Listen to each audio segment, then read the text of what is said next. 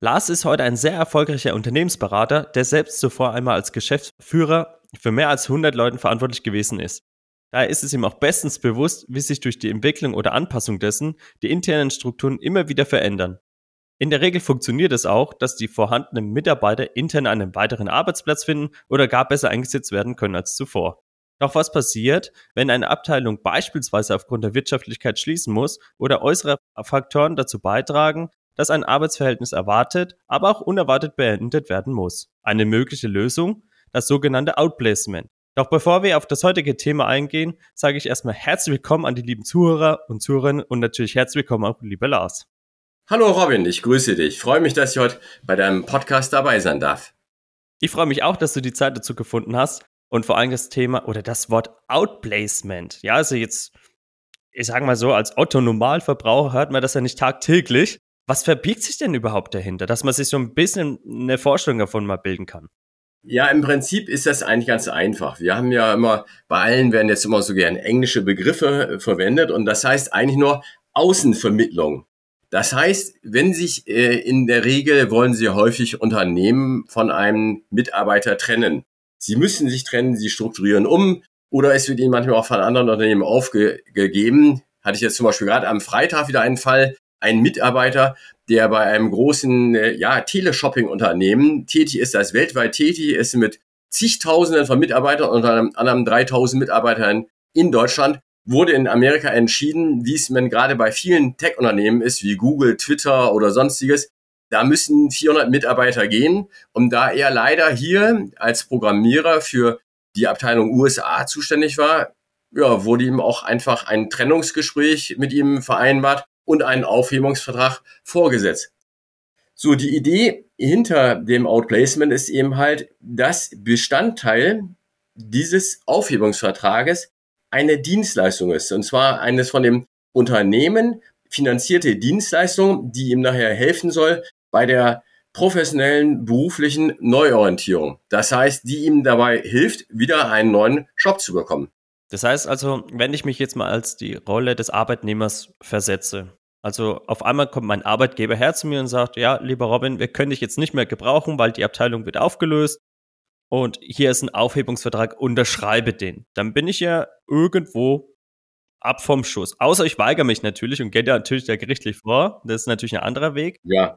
Und wenn ich jetzt diesen Aufhebungsvertrag habe und es steht jetzt nicht drin geschrieben, dass die mir helfen wollen, kann ich es dann nochmal ansprechen oder wie gehe ich denn da am besten vor? Ja, natürlich, das kannst du natürlich gerne machen. Das ist ja auch zum Beispiel Grund dieses Gespräches, dass wir den einen oder anderen aufklären. Es sollte ja eigentlich, wenn es im Idealfall ist, sollte ja so ein, ähm, ich sag mal, ein professionelles Trennungsgespräch, sollte ja von beiderseitigen Fairness, Respekt geprägt sein, aber eben halt auch eine gewisse Entspannung drin sein und auch für den Mitarbeiter eine gewisse Zukunftsorientierung sein und eben halt, es muss eben halt akzeptiert werden, das Recht auf der Einseitigkeit der Entscheidung.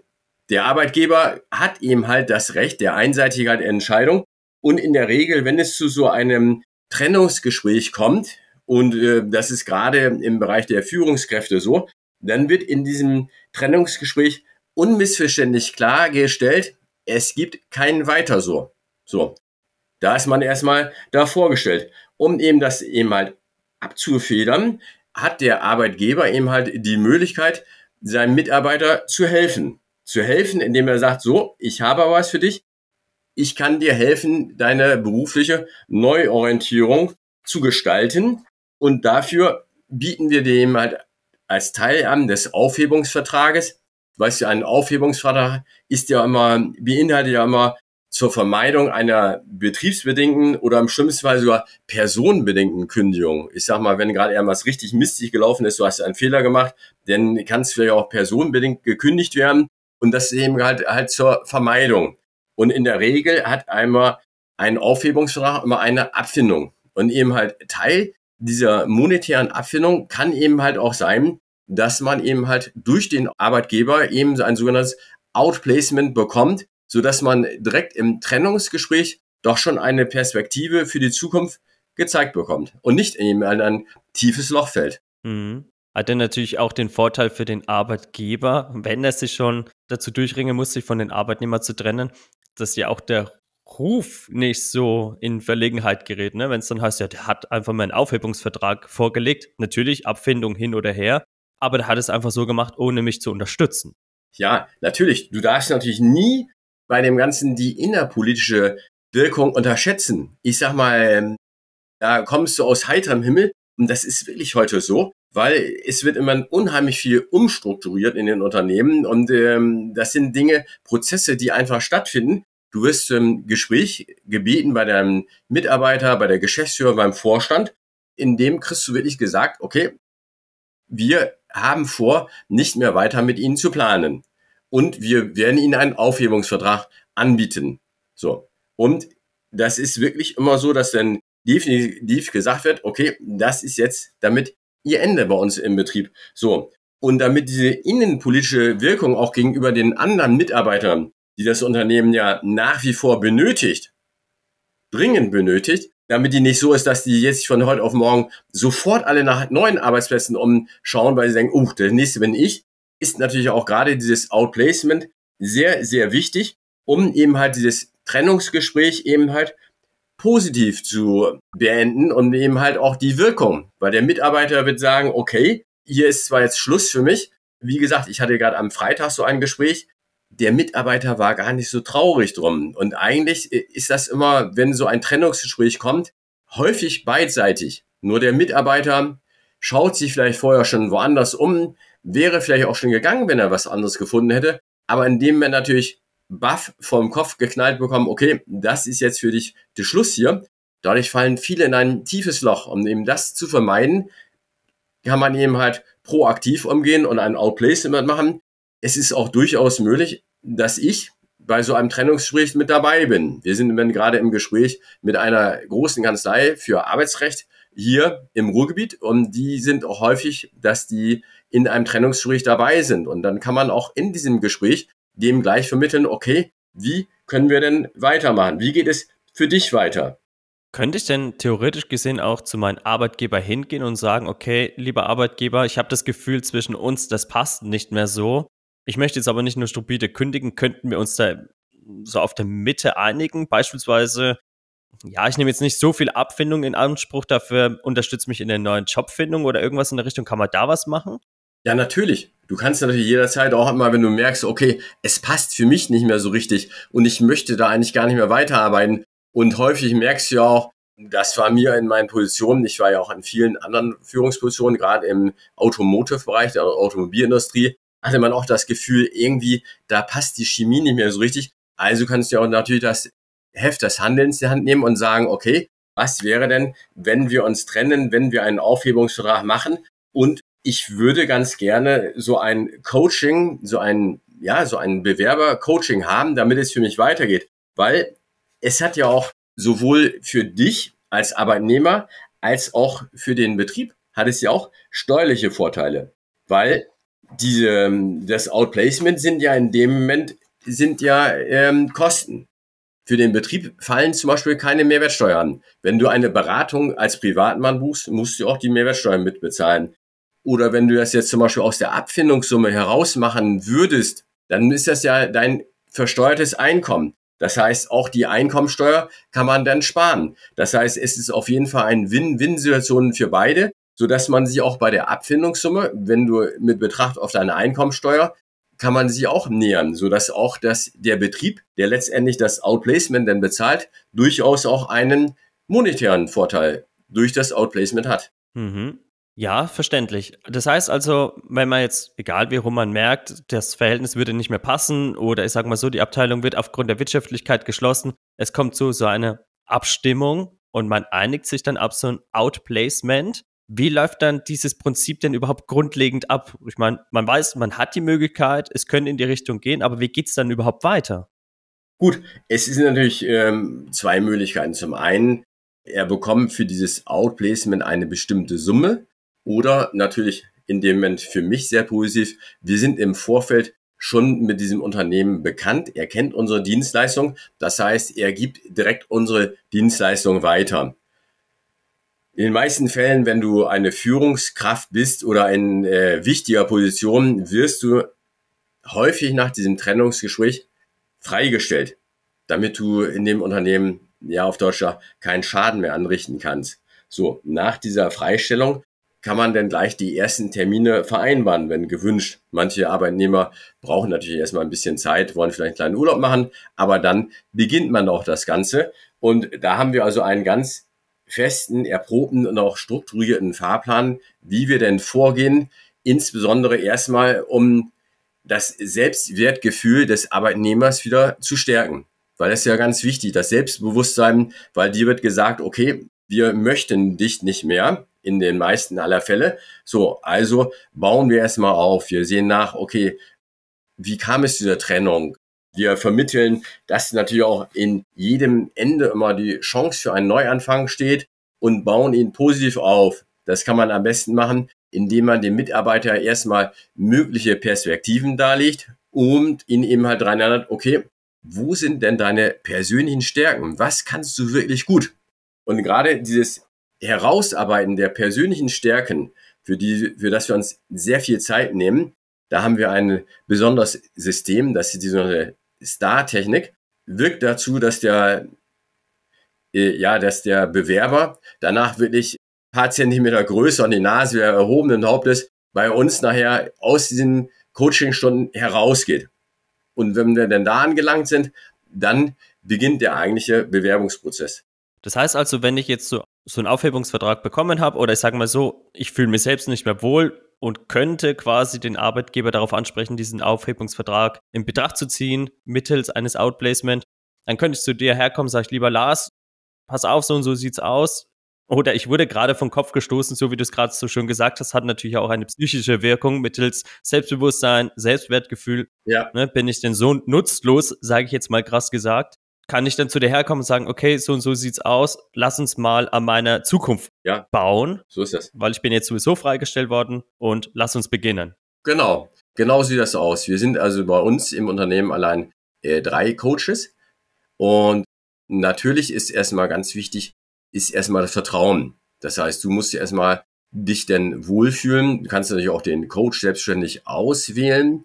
Wir gehen dann aber immer nach unserer Methode vor und die hat eben halt eine Erfolgsquote von nahezu 100 Prozent. Also wir kriegen Arbeitnehmer unter. Die Situation ist gerade sehr positiv, aber man darf natürlich auch nicht vergessen, wenn man jetzt sagt, okay, komm, Mensch, diese Kosten dafür, die spare ich mir, die will ich komplett in äh, meine Abfindung bekommen. Das kannst du natürlich auch machen, aber eben halt, äh, es hat sich wirklich klar gezeigt, es kommt zu einer signifikanten Verkürzung des Bewerbungsprozesses, wenn du eben halt eine professionelle Hilfe zum Beispiel durch uns eben erhältst. Also nicht nur, dass du eine sehr viel höhere Erfolgsquote hast, sondern du kommst auch sehr viel schneller wieder in deinen Job rein und du bist in der Lage, sehr viel schneller wieder Geld zu verdienen. Ja, vor allem erfahrungsgemäß muss ich hier noch anknüpfen, wenn ich jetzt sozusagen jemanden betreue, der in die Arbeitslosigkeit gerutscht ist, ja. die bewerben sich in der Regel mit viel, viel weniger Jahresbruttogehalt, als was in den neuen Arbeitgeber normalerweise bekommen würden. Das stimmt, da kann ich dir recht geben. Wir arbeiten ja auch mit den Arbeitsagenturen zusammen. Aber natürlich auch gerade für den einen oder andere Führungskraft ist, wäre es natürlich ein Gräuel, zur Arbeitsagentur zu gehen und einen ja, ich sag mal, um einen äh, Gutschein und Hilfe im Bewerbungsprozess zu finden, weil ähm, das natürlich unter ihrem Niveau. Aber gerade was du gesagt hast, dem können wir noch beipflichten. Wir hatten gerade einen Ingenieur im Bereich Kraftwerktechnik aus dem Iran. Der kam also zu uns und äh, hat also wirklich 200 Bewerbungen geschrieben und sagte, naja, wahrscheinlich bin ich zu alt, mich möchte keiner. Er war jetzt gerade 60, aber dem war nicht so. Und weißt du, was sein Problem war? er hat einfach bei seinen Gehaltsvorstellungen lag er zu niedrig. Er hat die mit 3000 Euro brutto angegeben und dann haben wir ihm wirklich verdeutlichen, das geht nicht, weil wenn er sich auf die Stellen bewirbt, für die er qualifiziert ist, dann werden die Stellen höher bezahlt. Und wenn er dann mit einem viel zu niedrigen Gehaltswunsch rangeht, dann sagt das Unternehmen, das ist wohl nicht der richtige Ingenieur. Also wirklich, er kam mit einem Gehaltswunsch von 3000 Euro zu uns und ist zum 1. Januar in diesem Jahr in eine Festanstellung gekommen mit dem doppelten Brutto, mit dem er eigentlich gerechnet hat und die sein Wunsch war. Ja, kann ich voll und ganz nachvollziehen. Ich meine, man muss ja auch fairerweise sagen, wenn man jetzt jahrelang in ein Arbeitsverhältnis war, dann kommt man von heute auf morgen in so eine Situation hinein. wann habe ich das letzte Mal eine Bewerbung geschrieben? Wann habe ich das letzte Mal ein Vorstellungsgespräch geführt? Ich weiß gar nicht, was ich aktuell auf dem Markt wert bin, meine Stärken und Schwächen. Gut, man muss natürlich sagen, die Stärken kriegt man öfters noch hin. Ja, aber wenn man auf das Thema Schwächen hm. mal eingeht oder was will ich nicht mehr, kommt schon oft das Straugeln. Ja, vor allem, wie willst du das umsetzen? Du bist ja gar nicht erfahren. Da hatten wir jetzt einen auch in der, aus der Automobilindustrie, der war für verantwortlich für die Werkzeuge. Für die Werkzeuge, die eben bestimmte Komponenten in der Automobilindustrie hergestellt haben. So, diese Werkzeuge wurden, weil das ein amerikanisches Unternehmen sich daran beteiligt hat, nach Amerika verlagert. Ihn brauchte man nicht mehr. Es lag nicht an seiner Person, aber ihn brauchte man nicht mehr. Er war allerdings über 30 Jahre bei dem Unternehmen. So, dieser Herr wusste überhaupt gar nicht, wie er sich verhalten könnte, geschweige denn, was heute ein Lebenslauf ist, dass eben halt ein Lebenslauf völlig was anderes ist als einfach nur die chronologische Auflistung von den Daten, was er gemacht hat, wie er eine Bewerbung schreiben soll, wie er überhaupt in dem Bewerbungsprozess Beachtung findet, wo er die Stellen finden kann. Und diese Leute, obwohl Führungskräfte, sind in diesem Bereich völlig hilflos und bedürfen dann wirklich Hilfe und Unterstützung und müssen auch aufgebaut werden, dass man ihnen eben klar sagt, okay, du kannst es ja gar nicht wissen. Woher sollst du es wissen? Und das macht sie wieder stärker. Und dann bereiten wir sie natürlich auch auf das Vorstellungsgespräch vor, weil auch das muss heutzutage wirklich gelernt werden. Ja, ist auch total ein eigener Prozess, das Thema. Ja. Okay, also kann ich ja überbegrifflicher sagen, dass das Thema Outplacement, insofern sich die Chance ergibt und sich beide Parteien auch auf, auf dieses Verfahren, sage ich jetzt mal, einigt, ist ja der besondere Vorteil darin, dass ich in mich, also in meine Person, durch das professionelle Coaching investiere. Richtig, natürlich. Du investierst in dein Coaching, du investierst in deine Zukunft, in deine Zukunftschancen und vor allen Dingen, das Ganze ist ja auch wichtig, es ist ein Win-Win-Prozess. Das heißt, der Arbeitgeber und du als Arbeitnehmer, ihr begegnet auf, auf Augenhöhe. Es ist danach nicht unbedingt das Porzellan total zerschlagen. Man kann sich auch weiter in die Augen schauen, weil natürlich auch äh, für den Arbeitnehmer sehr wichtig, so ein Aufhebungsvertrag wird natürlich auch schneller akzeptiert, wenn der Arbeitnehmer auf der anderen Seite eine Perspektive hat. Es kommt häufig werden teure Rechtsstreitigkeiten vermieden, der Arbeitgeber muss nachher das Gehalt noch weiter bezahlen und eben halt durch diese Perspektive, die schon gleich zu Anfang in dem Trennungsgespräch bringen, die im Aufhebungsvertrag angegeben wird, akzeptiert der Arbeitnehmer das sehr viel leichter. Warum? Weil er sieht für sich selbst eine Zukunft und ist bereit, das Unternehmen zu verlassen und eben halt auch erstmal bereit, zu akzeptieren, dass es für ihn in dem Unternehmen nicht weitergeht. Und das ist ja gerade die Schwierigkeit, dass viele Arbeitnehmer das nicht akzeptieren können, obwohl das in der Regel unumstößlich ist. Und zudem ist ja auch trotzdem ja auch die Chance ist, wieder was Neues zu machen und das ja sogar noch begleitet. Also ich sage das auch immer wieder. Auf jeden Fall.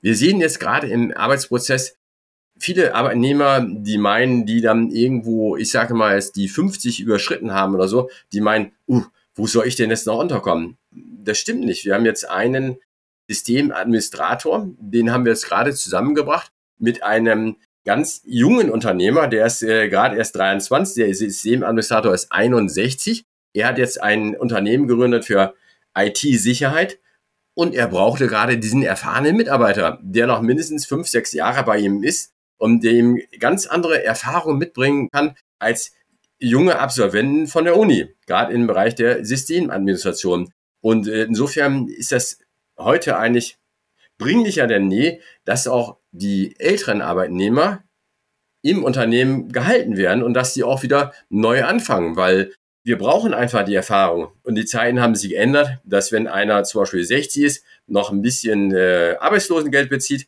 und dann in den Vorruhestand geht. Das geht heute nicht mehr, auch dadurch, dass sich die, das Renteneintrittsalter verlängert hat. Und gerade diese Mitarbeiter werden stark gebraucht, um dieses Gefühl auch noch wieder gebraucht zu werden, selbst wenn man schon über 60 ist. Das bringt natürlich dem Einzelnen unheimlich viel an Selbstbewusstsein und stärkt ihn und lässt ihn natürlich auch in die Zukunft ganz anders blicken. Ja, vor allem, du sprichst ja auch gerade diesen wirtschaftlichen Aspekt an, auch über die Rente hinaus zu arbeiten. Das Thema wird kommen. Ja. Das ist Fakt. Also Klar. da brauchen wir gar nicht wegschauen. Ja, wenn du jetzt siehst, zum Beispiel allein, was jetzt gerade bei uns äh, passiert, gerade die sogenannte Baby-Boomer-Generation, die Ende der 50er, Anfang der 60er geboren sind.